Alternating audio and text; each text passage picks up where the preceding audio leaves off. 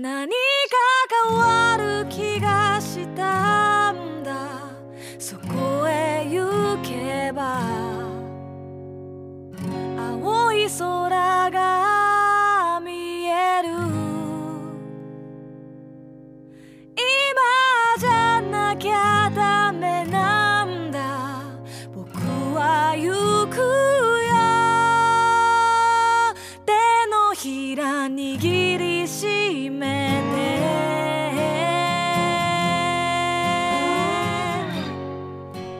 こんばんは。実体験のみで構成される旅番組旅のなる木の時間がやってまいりました。今夜皆さんと一緒に旅をさせていただくのはナビゲーターの菅井清人です。どうぞよろしくお願いします。この番組では旅という非日常が日常に及ぼす影響について考え人生という旅を楽しむヒントを模索していきたいと思っています。アシスタントにはこの方にお越しいただいています。シンガーソングライターの波平由子です。今日もこの2人で楽しくお届けしていきたいと思ってますよろしくお願いしますよろしくお願いします。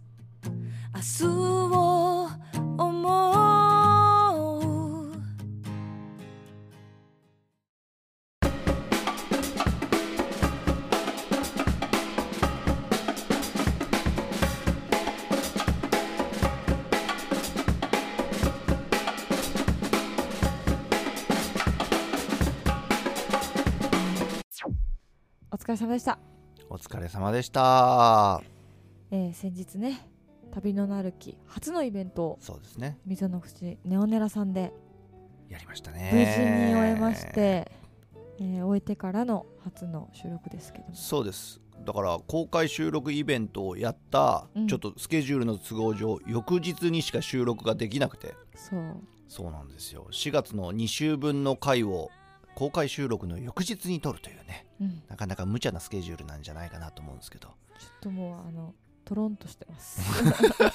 いやまあ昨日頑張りましたからね、うん。いやもう仕方ないですよ。いやでもいいイベントだったんじゃないかな。自うん。分自分で言うのもあれですけど。そうですいいよね。うん。だ一部は音楽を通じてやっぱ旅っていうものを表現するっていうことをしたかったですし、はいでそれはねあの配信もしましたし会場で見ていただいた人もいるんですけれども2部の方に関して言うとまあトークでねいろいろとみんなで旅について語ろうっていうことだったんですけどこれはねまだ公開されてないわけですよ。そうですね。うん。なので波平さんがこのこの後一生懸命編集していただいてそうなんです。そして4月末から5月初めに2週にわたって公開するということでねうん。非常に濃い内容になりました。ねあれだけ濃いとね編集絶対大変だなってずっと思いながらやってたんですけど。なるほど。本番中もああ編集大変だなと思いながらやってたんですそう思いなるほど。はい。思ってたんですけど、あのちょっとプレイバック聞いてみたんですよ。うんうん。収録したものをね。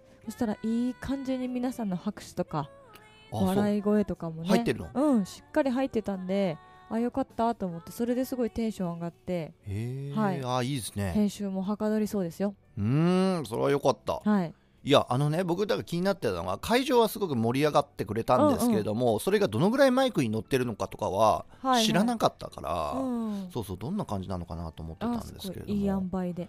そうですね。乗ってたんでもう私ね編集、まあ、放送って言いますけど、うん。毎週毎週作品だと思って出してるんで、まあそうですね、はい、なんですごいいい作品ができるんじゃないかなと。あそう言っていただけるともう嬉しいのが僕実を言うとねうん。ツイッターとか何でもそうなんですけれども新しい回が出来上がった時に最新回を公開しましたうんみたいな風に書いてるんですけども、心の中では最新作をアップしましたって書きたい。そんな感じ。そうそうそうそう。書きたいんですよ。うん。あ書いていこう。これからそうしよう。そうそうそうかな。そうかな。それは別にあのラジオとしては最新回でいいんじゃないですか。はい。あそれでいいと思います心の問題の心話？はい。あの心持ちの問題ね。なるほどね。でも皆さんと作れたっていうのがねそうですね。また新しい試みだったのでそれができてよかったなと。そうすごくねか感情豊かにね盛り上げていただいてすごい嬉しかったですけれども、うん。あとあれ頑張りましたよ。何ですか？語り。そうですね。語り本当に。現場入りして菅井さんがなんかね DJ ブースみたいなところに、はい。す座っててなんかねそれとサイズ感がねおかしかったのかな。んかすごい菅井さんがなんかすごい緊張してちっちゃくなってるように DJ ブースがでかいんだよ、なでかいのか、うん、すごいなんかあ緊張してるって思いながら見見てましたけどね。そうそう。でも涙さんそう言ってたんですけど僕現場入りしてきた時ぐらいとかは何の緊張感も正直言うと感じてなかったんです。そうだったんだ。で涙さんが緊張してますねみたいなこと言うからいやいやそんなこと全くないけどなと思いながらむしろ緊張し始めると嫌だからやめてとか思ってたんですよ。そう。で全然緊張しねえやと思ってで本番始まって話し始めたらあれちょっと持ってる資料が揺れてるなみたいな。あそうそうですよね。あちょっと震えてるぞっつって、うん。あそうなんだ。やっぱ緊張するんだ僕もと思いながらね。うん。うん。でもまあ徐々に徐々にね話していくうちにあまり何もあの感じずに気楽に楽しくやれるようになってはいましたけれどもね。ああそうですね。ん。すごいいい語り合ったと思います。語りね頑張った。ね頑張りましたね。まうん。あその辺はまた聞いていただいてねはい。皆さんにもお楽しみいただけたらなと思っておりますので、えーぜひそちらスペシャルですね。そうですね。4月の末から5月の初めに2週にわたってお送りしますのでそちらの方楽しみにしておいてください。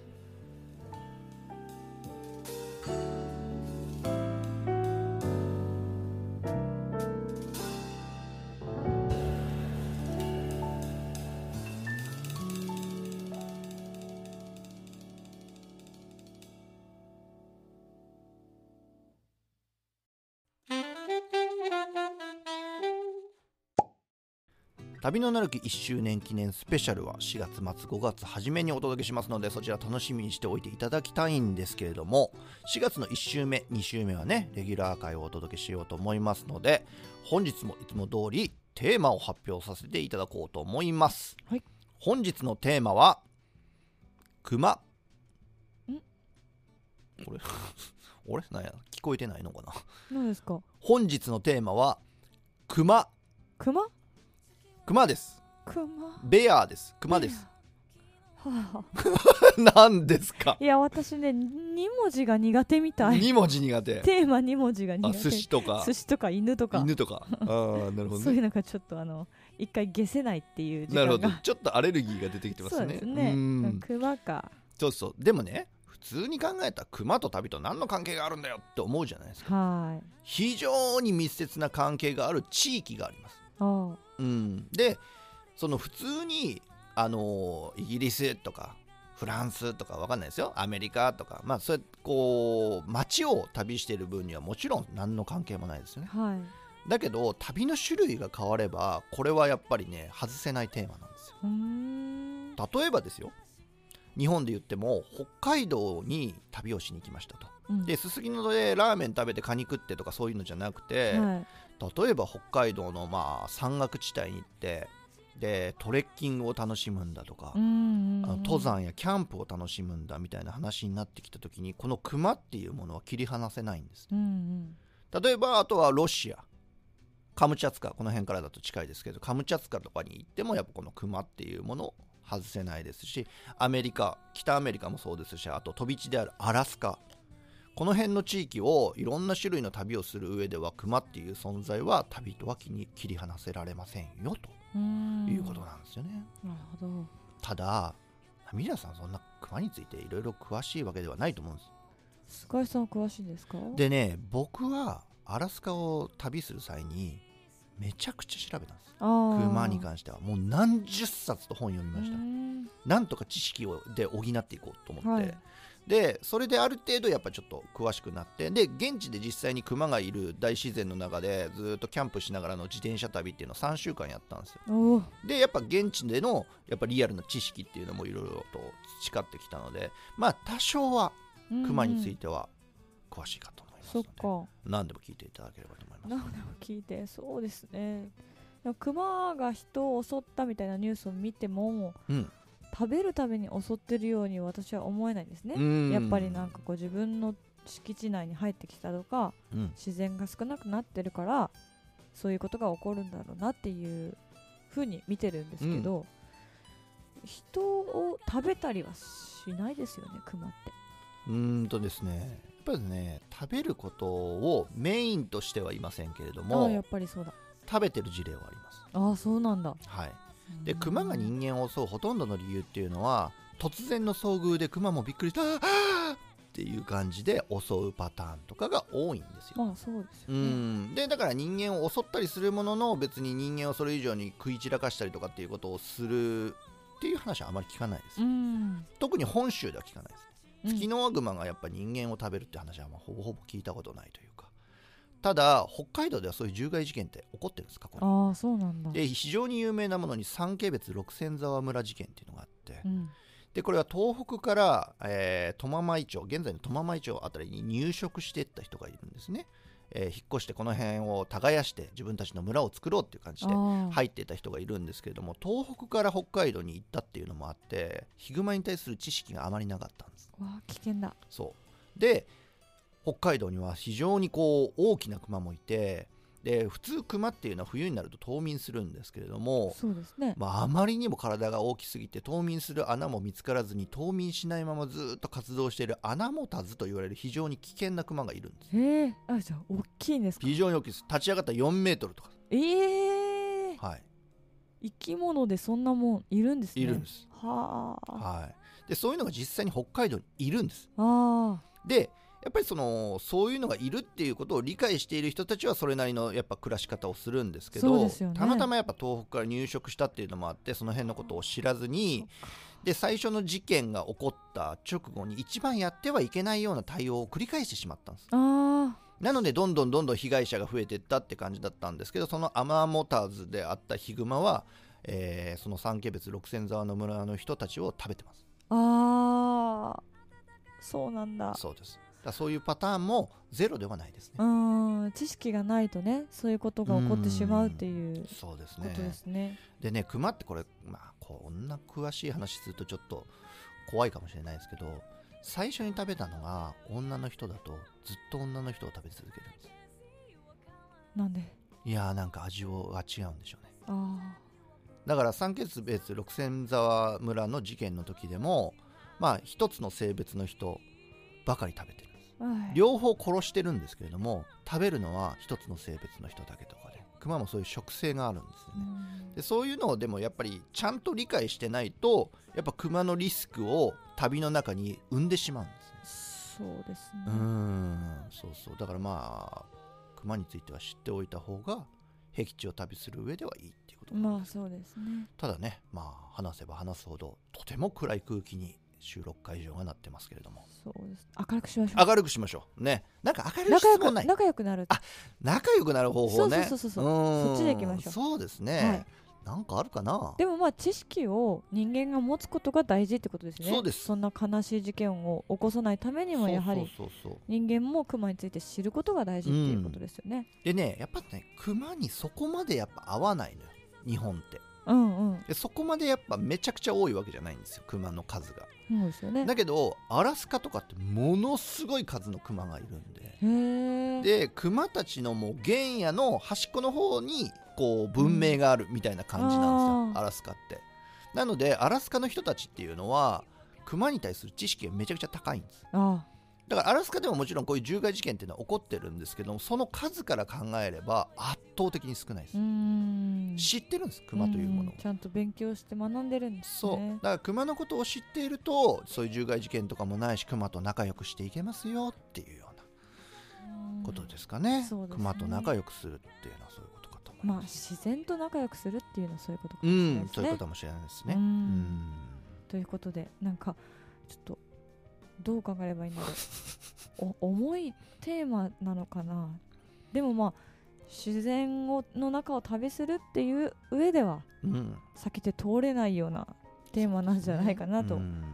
思ってきました、そうですね。あの語りに任せるタイプの そうですね。回になるんじゃないかなはいそうですといねう気はしますけれどもね、はい。うん。ということで本日のテーマは熊です。I can see 有可爱。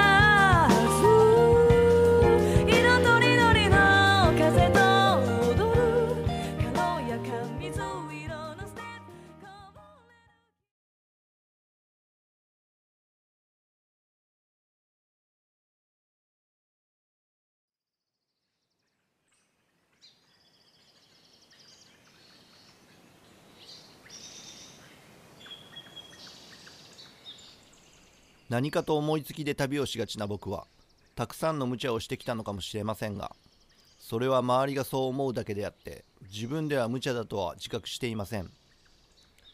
楽観主義というかそういう性格だから臆することなく世界中を旅してこれたのかもしれませんがそんな僕でさえもさすがに経験不足を感じこの旅は無謀なのではないかと不安を感じての出発になったのがアラスカ自転車旅です。世界を自転車で旅する人の多くはテント泊が基本ですが僕はホテルがあるならそこに泊まりたいと願うタイプの旅人でアメリカを自転車で旅していた際もホテルやモーテルに89泊しています。しかしアラスカはアメリカやその他の国を旅してきた時と同じように過ごすことは不可能で絶対にテント泊を避けることはできません。それは文明を旅してきた今までとは全く話が違って人間がコントロールできない手つかずの原野をひた走ることになるからです。まずアラスカを旅するために必要なキャンプ用品を一式揃え大量の荷物や食料を積載できる特別な自転車も購入しました。しかし準備期間の問題もあって何十キロという荷物を積んで走るシミュレーションをする時間もなかった上キャンプの経験もほぼゼロのままアラスカへと旅立つこととなり今までに経験したことのない不安に押しつぶされそうになっていました。僕が恐れていたのは旅の肉体的苦痛でも未知に対する不安でもありません。単純にアラスカの原野を闊歩する野生のヒグマに怯えてしまっていたのです。今までの旅にもたくさんのリスクはありました。犯罪交通事故天変地異など旅にリスクがつきもので絶対に安全な旅なんてありえないわけですがニューヨークやロンドンを旅していても野生動物に食い殺されることはないでしょう。しかしアラスカの原野では我々旅人こそが熊たちの生活圏にやってきた侵入者であり時に人命は熊たちの腹を満たす食料でしかないのです。明らかに異質な旅で今までの経験が自分を支えるという構図が成立しません。僕は旅をする前に書籍やインターネットで情報を集めるということをまるでしない傾向にありますがアラスカ旅に限っては準備や経験不足を補うために何十冊とアラスカや獣害に関する本を読み漁ったものです。熊の性質過去の獣害事例食料の管理法熊との距離を保つ方法など徹底的に知識を詰め込んでアラスカに渡りました。最初のうちはキャンプ場もあったのでそちらでキャンプをしていましたが緯度が上がるにつれてキャンプ場も少なくなっていきますしたまに見つけたキャンプ場もキャンピングカーが多いようであれば立ち寄らないようにしていました。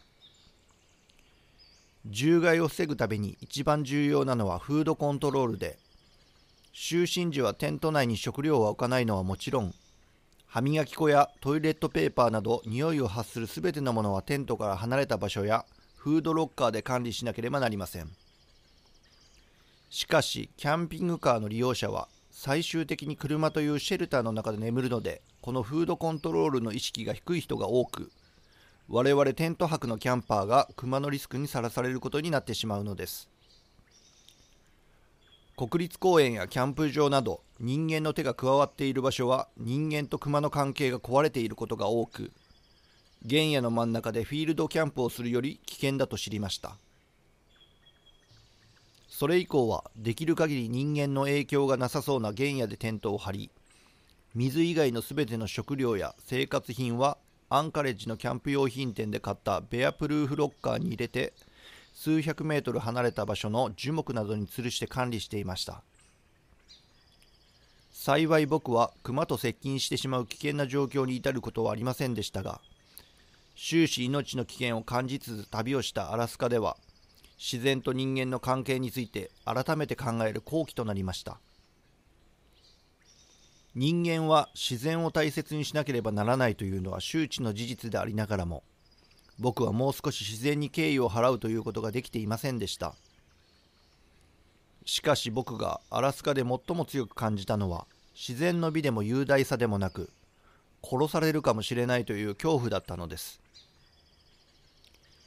人は自然に畏怖の念を持つべきだとは思いますがそのために最も必要なのが恐怖心でアラスカ旅や原野の熊たちが僕に教えてくれたのは人間がいかにちっぽけな存在かということだったのです。少し準備不足が目立つ旅だったかもしれませんがこの旅の経験がその後の僕の旅をさらに自由にしてくれましたし自然との付き合い方を見直すきっかけとなったのです。もしあなたが自分も自然に恐怖を感じる体験をしてみたいと思うのであればアラスカまで行かなくとも人がいない場所でたった一人で寝食をしてみることをお勧めします。今まで知らなかった臆病な自分に気づくかもしれませんがそれこそが自然を大切にするために必要な感情だと気づくかもしれません。何か変わる気がしたんだ。そこへ行けば青い空が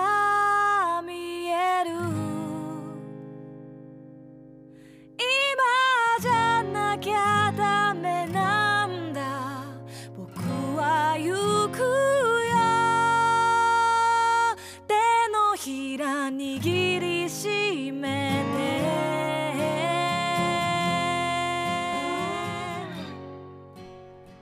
自然に対する畏怖の念。まあこれは普通の日常生活を送ってると忘れがちになるかもしれないですうねん。これでもね旅しててもね忘れがちになっちゃうんですよ。あそうなんだ。うん。なんか世界中いろんなとこ旅すればするほどねなんかこう人間が中心みたいな変な勘違いをしてしまう時もあって。いやそうじゃないとやっぱ自然を大切にしなければならないっていうふうに思った時に人間の立ち位置っていうのは自然の中でどこにあるのかっていうのをちゃんと理解しなきゃいけないでそのためにはやっぱり自然というものに対して恐怖恐怖心をねうん。抱いた経験があるっていうのは僕はすごく重要なことだなっていうふうに旅の経験の中から思いました。はいそうですね。えーそして菅井さん次回のテーマは何でしょうか次回のテーマは、え2文字ではありません。あよかったですはい。何でしょう。皆さん2文字アレルギーがあるんでね。はい。次回のテーマはタクシーとの終わりなき戦い。もうまたこりゃ毛色が違う感じですね。熊やタクシーやいろいろやりますけれどもはい。タクシーとの終わりなき戦いというテーマでお届けしますので楽しみにしておいてください。はい。ここまでお聞きくださりありがとうございました。旅のなる木は Spotify、Podcast やノートでお聞きいただけます。インスタグラムもやっておりますのでフォローよろしくお願いしますそれではまた次回お会いしましょう。さようなら